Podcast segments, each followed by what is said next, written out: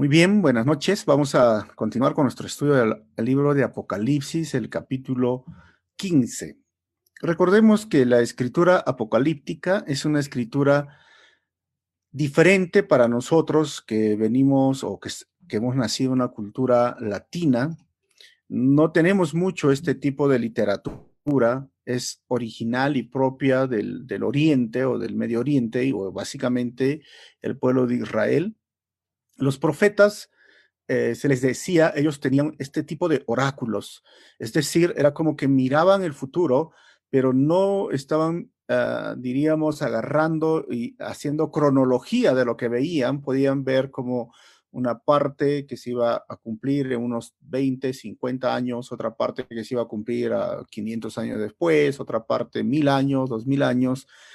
Pero todo lo que tenemos en el Antiguo Testamento respecto a las profecías se han cumplido y esto nos da la veracidad de las escrituras y de podemos descansar en esto. La escritura apocalíptica, eh, el libro de Apocalipsis lo tiene, pero no todo, porque es un libro de ánimo, de regocijo, es una carta en los primeros dos y tres, capítulo dos y tres, o sea, es una mezcla de lo que es la escritura apocalíptica y algunos dicen es una epístola porque básicamente era algo que se tenía que leer en varias iglesias y son cartas dirigidas a iglesias. El libro de Zacarías, el libro de Ezequiel, el libro de Daniel, contienen esto, lo que es la escritura apocalíptica, y obviamente cuando Jesús habla en Mateo 24, en Marcos 13, en Lucas, habla sobre esta, esto lo que nosotros hoy vamos a estudiar, ¿ok? Entonces, Bienvenidos, estamos estudiando eh, este eh, capítulo 15, antes que 16, no sé por qué me salió 16. Bueno, capítulo 15, estamos estudiando hoy el preludio de las copas del juicio. ¿Ok? Vamos a ver esto. ¿Por qué vamos? Hoy vamos a hacer un pequeño recuento que hasta el día de hoy hemos avanzado en, ah, Capítulo 4, hemos visto, es el rapto, el arrebatamiento, o como, podemos decir eh, la palabra harpazo en el latín, donde la iglesia es arrebatada. Y entonces hemos visto después que ese acontecimiento ah, eh, sigue el, el, capítulo 5 hasta el capítulo 7 del 1 al 8. Entonces, esto es lo que tenemos. Y Después viene la tribulación, empezando del capítulo 6 y luego el capítulo 11, versículo del 1 al 14. Esto eh, es algo que muchas personas, digamos, decimos, ah, ¿será que está todo de forma cronológica en el libro Apocalipsis? Pues no, porque yo les quiero mostrar con este cuadro que estoy haciendo ¿Cómo podríamos ordenar? Esto no es una sugerencia, esto no significa que así está escrito, así debe de ser, pero es una sugerencia en base a lo que ya estamos estudiando de lo que viene. Entonces, capítulo 6, versículo 11, aquí sucedería a los tres años y medio la abominación desoladora que dice el capítulo 8 del 1 al 5 y el capítulo 10, el capítulo 12, del 6 al 7 y el capítulo 13, básicamente aparecerían ahí, en, e, después de esto, de los tres años y medio. Porque recuerden que son tribulación y viene la gran tribulación. Estamos tratando de ordenar, como les digo, ¿no? Por eso es que no es de forma cronológica todos los capítulos porque están desordenados, pero estamos tratando de ordenar estos eventos. La gran tribulación sería el capítulo 8, versículo 6 al capítulo 9, versículo 20, capítulo 11, versículo 15 al versículo 19, y el capítulo 15 y el capítulo 16 también van a mencionar este evento de la gran tribulación. Capítulo 7 del versículo 9 al 17 y el capítulo 14, del 1 al 13, nos va a traer también estos eventos que están sucediendo en la gran tribulación, especialmente con Babilonia. Después de eso, van a pasar otros tres años y medio y vienen las bodas del Cordero que vamos a estudiar en Apocalipsis 19, 1 al 10, y es la segunda venida de Cristo que va a suceder en Apocalipsis 19 del 11 al 21. Recuerde, en el rapto Jesús viene por su iglesia en la segunda venida viene con su iglesia. En el rapto está en las nubes y los muertos en Cristo al sonar la trompeta van a ser primeros y luego los que quedamos, pero en la segunda venida va a venir, hermanos, con rayos, truenos, con caballos, de todo ojo lo verá. Después, este capítulo 2, 12, versículo 1 al 5, hace una referencia al nacimiento de Cristo, el Mesías. Es como que algunos dicen, pero ¿por qué está ahí? ¿No? Por eso lo hemos puesto aparte, porque no hace no tiene nada que ver con los acontecimientos que están sucediendo en este momento. Ahora, después va a venir el milenio, del capítulo 20 al 1 al 10 va a venir el milenio o los mil años que lo menciona el capítulo 20. Después de eso viene el juicio del gran trono blanco, el capítulo 20 del 11 al 15, y después viene la nueva Jerusalén, capítulo 21 al capítulo 22, del 1 al 4, y estamos en la vida eterna. ¿Ok?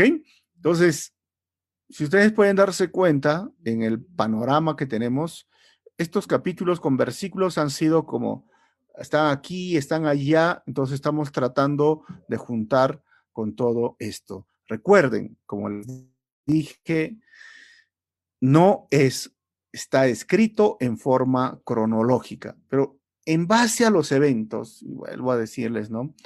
Tratamos de hacer una sugerencia de lo que podría ser hasta el día de hoy. ¿Ok? Y acuérdense que la gran tribulación viene de la caída de Babilonia. Vamos a estudiar capítulo 17 y 18 más adelante. Ahora, todo esto tiene que ver con las 70 semanas de Daniel.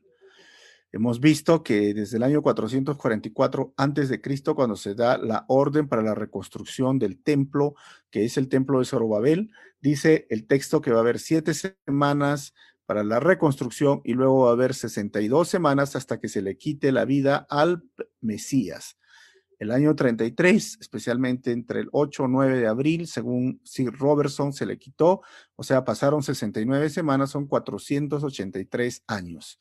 Luego tenemos la era de la iglesia acá, el tiempo en el cual va a pasar todos estos acontecimientos. Tenemos este intervalo, 2000 años han pasado, y aquí es donde, como les dije, viene Cristo por su iglesia. Ahí están las flechitas.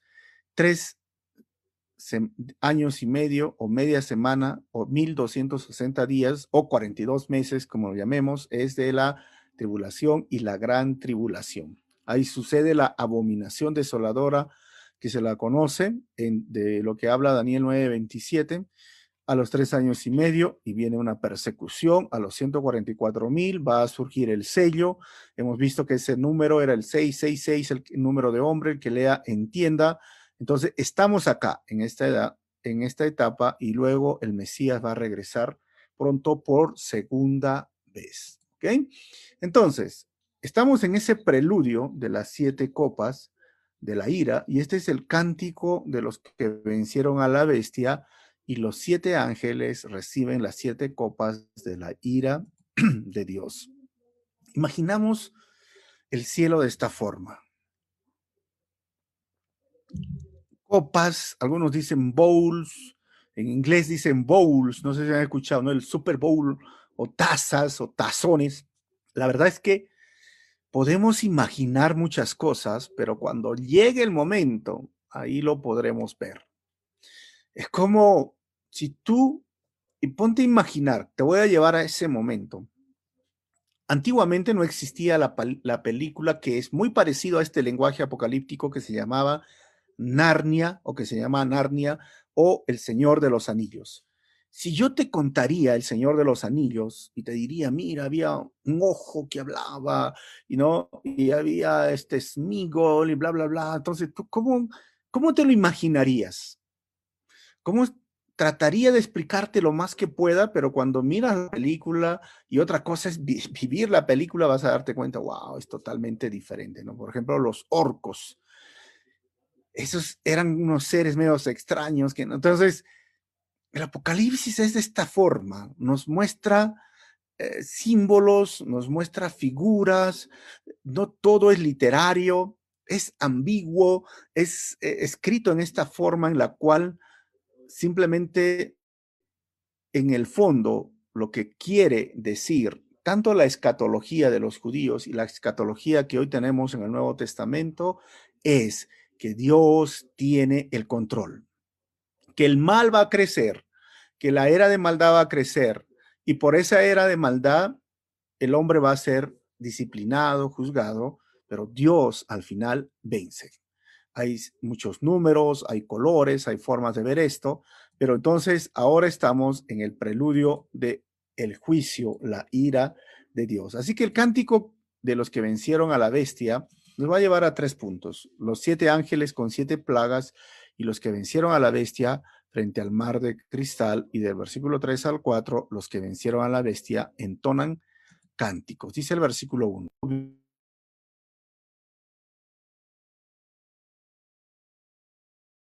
Luego vi en el cielo otro maravilla, maravilloso suceso de gran importancia. Siete ángeles sostenían los últimos siete plagas que completarían la ira de Dios. Entonces, estamos viendo acá, estos siete ángeles completarían la ira de Dios. Ojo con esas dos palabras, ¿no? Estos siete ángeles que sostenían las últimas siete plagas, la palabra para plaga significa golpe físico o herida. Ahora, esto es lo que les va a venir a toda la humanidad. Y cuando dice últimas, y esto es algo, lo he remarcado y lo pongo ahí, ¿por qué dice la palabra últimas? Es muy interesante. Confirman que eh, los estos juicios que hemos visto, los sellos y las trompetas, en el libro de Apocalipsis, ahora son continuas y no paralelas. Esta palabra es muy interesante cuando dice últimas siete plagas que hubieron otras antes que esta copa de la ira. ¿Y qué nos dice el libro? Pues que hubo trompetas que hubo sellos. Entonces, nos da una idea, un panorama de lo que se está viviendo. Además, a estas últimas se le da un énfasis especial, pues son estas las que van a llevar el término a terminar, diríamos, la ira de Dios. Esto es muy importante.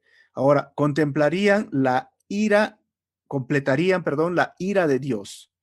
Ahora, no quiere decir que, oye, la ira de Dios tiene límites, ¿no? Por eso se está completando. No, lo que significa es que Dios mismo ha determinado que su ira tenga una manifestación final en la tierra.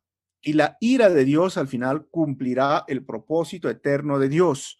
No quiere decir en este momento que Dios está echando humos por la cabeza. Es como el padre que dice, no, me pasaste la raya, ya no aguanto más, ¿no? Entonces viene la ira de Dios y estoy enojado. No, no está diciendo eso. Y vamos a entender por qué no está diciendo esto de la ira de Dios.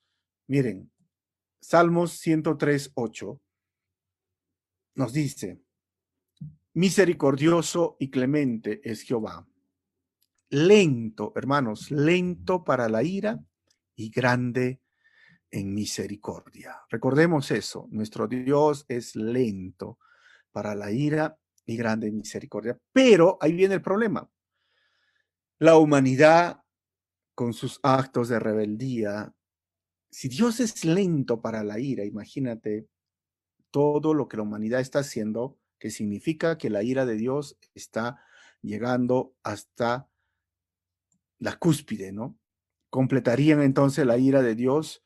¿Qué significa la palabra ira? La palabra ira en el griego es la palabra timos o cimos. Esta palabra cimos es muy popular, pero hay dos palabras para ira o enojo en el griego bíblico. Primero, este cimos significa una ira de enojo o indignación. ¿Ok? Estoy enojado, estoy indignado, estoy asado, decimos acá, ¿no? Estoy ya con la cabeza que me hierve. Y la palabra orgue, que es una ira de posición establecida en esencia, y se puede decir una venganza.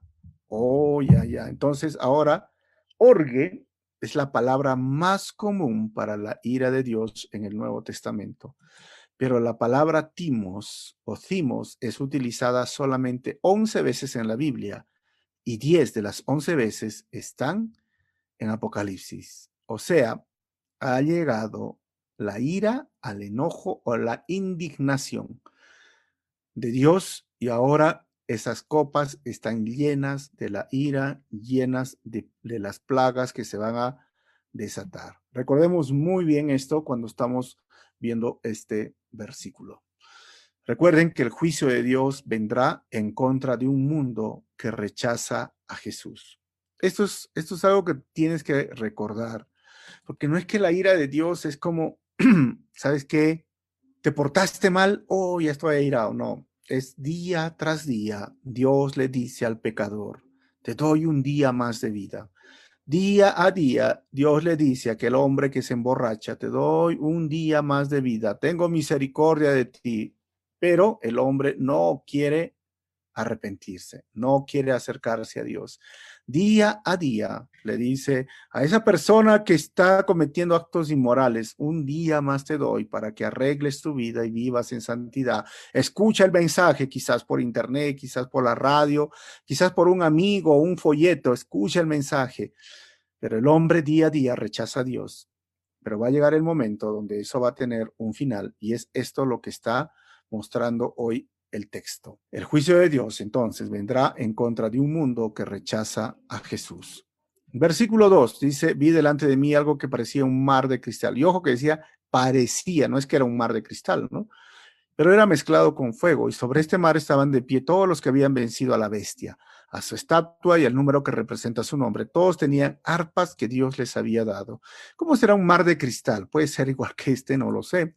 Pero hay una figura que puede ser que resplandecía y Juan ya nos habló anteriormente sobre este mar.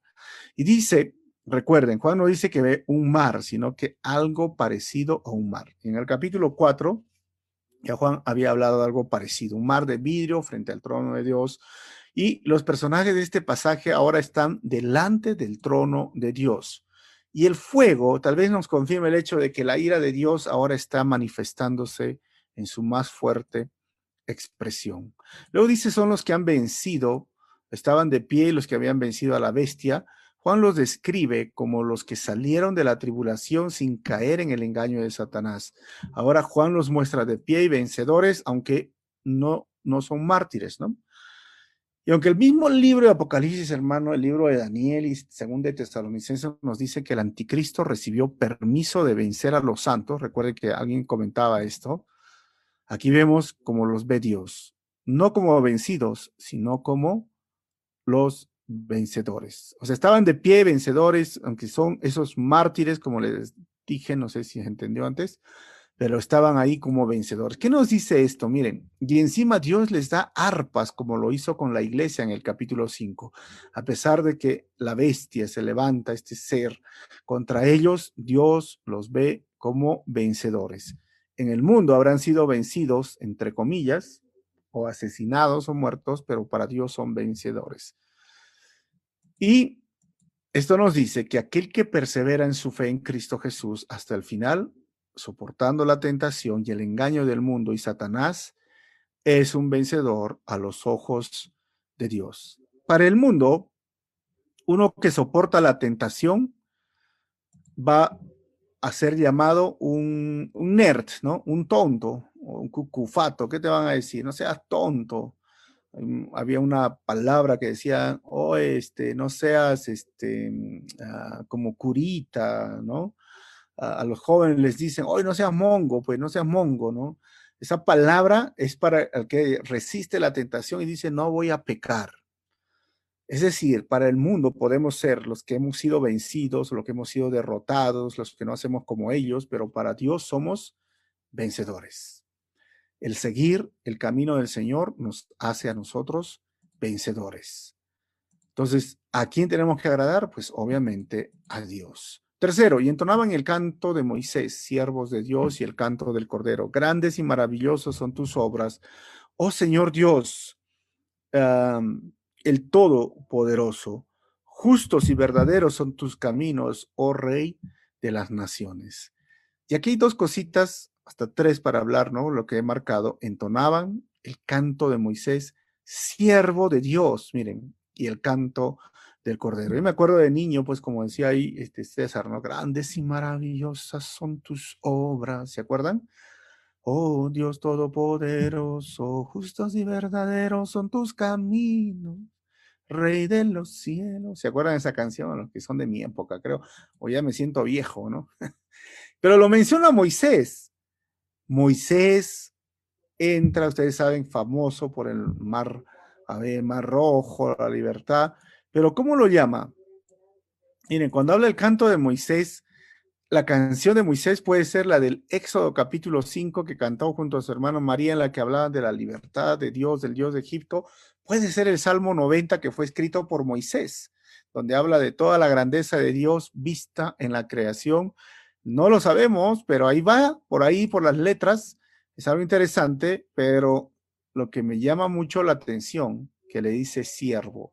Y ustedes saben que la palabra siervo en el griego es dulos, lo cual es para nosotros sinónimo de esclavo, no sé, ¿no? El que hace los mandados, el chule, no sé. Siervo es un título de honor en el cielo. Y ojo que la palabra líder es un título que no existe en el cielo. Hoy día muchas iglesias deberían de cambiar esa perspectiva, ¿no? Líder, vas a ser líder de líderes, ¿no? Lo que máximo que puedes llegar es ser siervo. Imagínate que llegas a tu casa y le dices, ¿saben qué? Esposa, ahora soy esclavo, me han, me han dado un nuevo cargo, soy siervo, soy dulos. no tiene sentido en nuestro contexto social, pero para Dios tiene mucho sentido. Por eso nuestro grupo se llama Los Dulos, pues, hermanos. Versículo 4 sigue la canción. ¿Quién no te temerá, Señor, y glorificará tu nombre? Pues solo tú eres santo.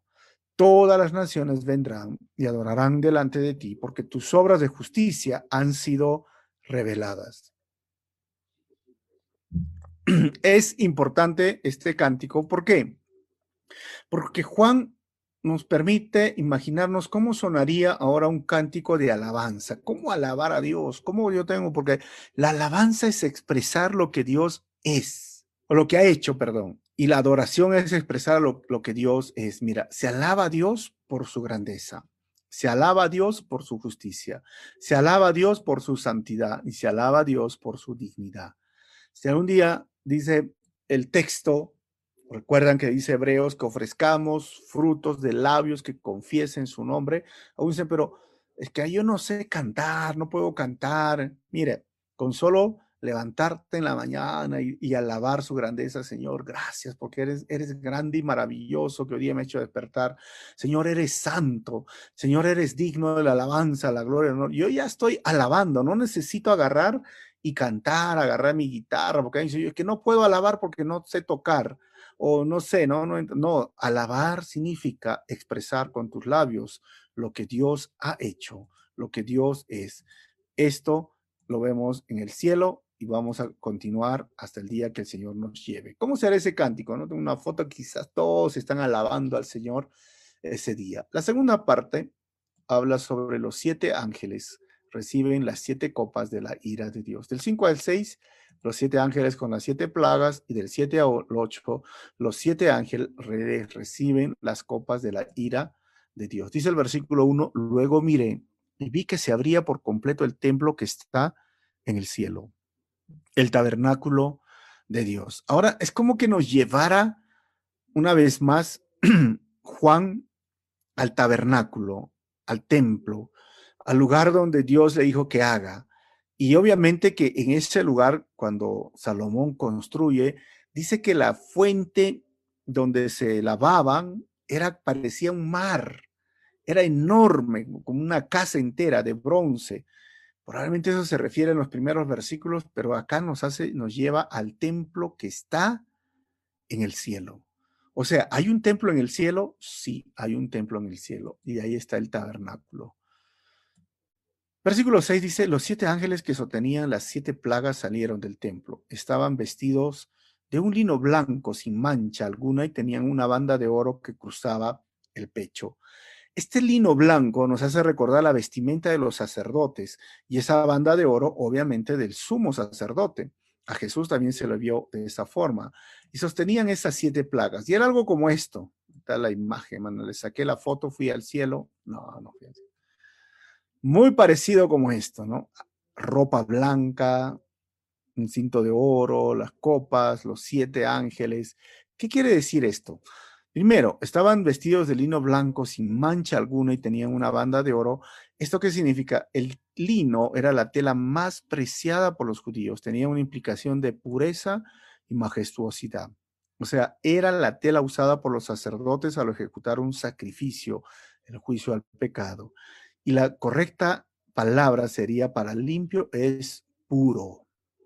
Y habla de que es una tela de lino sin ningún tipo de mezcla de otros hilos. Pureza. O sea, el cielo es el lugar de la pureza. Y ahora vamos a ver los siete ángeles reciben las siete copas de la ira. Dice el versículo 7, entonces uno de los cuatro seres vivientes le entregó a cada uno de los siete ángeles una copa de oro llena de la ira de Dios, quien vive por siempre y para siempre. ¿Recuerdan ustedes a esos cuatro seres vivientes, ¿sí? Uno tenía rostro de león, otro tenía rostro de águila, otro tenía rostro de buey o becerro y otro tenía rostro de hombre. Tenían ojos, recuerdan, por todo lado, alas. Entonces, si tú miras esto de forma literal, te vas a asustar, ¿no? Ah, ojos por todo lado. Imagínate que yo tenga ojos por el hombro, por la mano, por la frente, por la oreja. Está raro. Pero esos eran los seres que nos muestra Juan cuando ve el trono de Dios que resplandece y estas cuatro criaturas adoraban y decían, Santo, Santo, Santo. Estaba rodeado de 24 ancianos. Todo eso nosotros ya lo hemos visto y está grabado en tanto en Facebook como en YouTube que lo pueden revisar. Entonces, ¿cómo sería? Quizás sea este el que tiene rostro de león, que tiene las copas de la ira, miren, que les está entregando al primero, al segundo, al tercero, al cuarto, están llenos de la ira de Dios.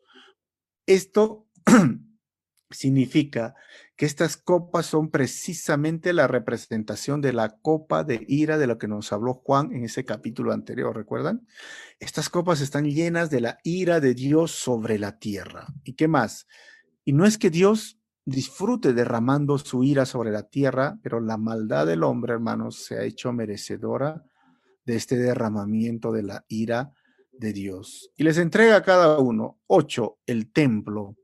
Se llenó del humo de la gloria y el poder de Dios. Nadie podía entrar en el templo hasta que los siete ángeles terminaran de derramar las siete plagas. O sea, hay un templo en el cielo, o sea, hay ángeles que están vestidos de ropa blanca y otra vez vemos la intervención de los ángeles. Siempre aparecen los ángeles también ayudando a los juicios de Dios. Los ángeles tienen poder sobre la naturaleza, hemos visto, pero también siempre que se va a hacer el juicio de Dios, aparecen estos ángeles. ¿Quiénes son estos ciertos ángeles? ¿Tienen nombre? La Biblia no lo dice, así que tampoco tratemos de ir a algo que la Biblia no lo dice, ¿no? Simplemente aparecen como ángeles y con esas vestiduras que nosotros estamos viendo. Ahora, vamos a ver las conclusiones finales, porque esto es el preludio de lo que va a venir, la ira de Dios. La ira de Dios, hermanos, va a caer, van a ser plagas. Vamos a ver un poco cómo va a ser con los, las diez plagas, qué relación tiene, va a causar destrucción, qué va a causar. Todo eso nosotros necesitamos verlo. Pero quiero terminar con dos conclusiones, ¿no? Recordemos uno, el final llegará y con eso la manifestación de la ira de Dios dirigida a todos aquellos que rechazaron la verdad. Así que esto es importante. Y segundo, Dios debe de ser adorado y alabado cada día por sus criaturas, por lo grande que es. Y mi pregunta para ti es, ¿cuánto tiempo pasas adorando y alabando a Dios? Siempre vamos a ver la iglesia alabando Israel que estaba alabando, las criaturas alabando y adorando, los 24 ancianos alabando y adorando. Y recuerda, alabar o adorar a Dios es expresar con nuestra boca lo que Dios ha hecho por nuestra vida, por nuestra salvación, por nuestra redención y qué es lo que Él representa o es. Lo hacemos con nuestros labios, lo hacemos con canciones, pero también lo hacemos con nuestro estilo de vida. ¿Cuánto tiempo pasas tú alabando y adorando al Señor día a día? Espero que no lo hagas de domingo a domingo o quizás nunca lo hagas, qué terrible, porque en el cielo vamos a seguir alabando y adorando al Señor. Vamos a orar. Señor, te damos gracias en este momento. Gracias por tu palabra y gracias por estos versículos, Señor, que nos dan el preludio a lo que va a venir tu ira. Gracias, Señor, también porque nos muestras que solo tú mereces ser adorado y queremos adorarte en espíritu y en verdad. Queremos presentar nuestros cuerpos como un sacrificio vivo y queremos también, Señor, cada día que nos levantemos, las primeras palabras que deberían salir de nuestra boca son, gracias, Señor, por este día que nos das Gracias por tu amor. Gracias porque eres bueno con nosotros. Gracias porque eres digno de la alabanza y la adoración. Gracias porque eres santo y estás con nosotros. Que tu gracia, tu gloria, Señor, y que tu amor siempre estén contigo y con nosotros todos los días de nuestra vida hasta el día que nos lleves. En tu nombre oramos así. Amén.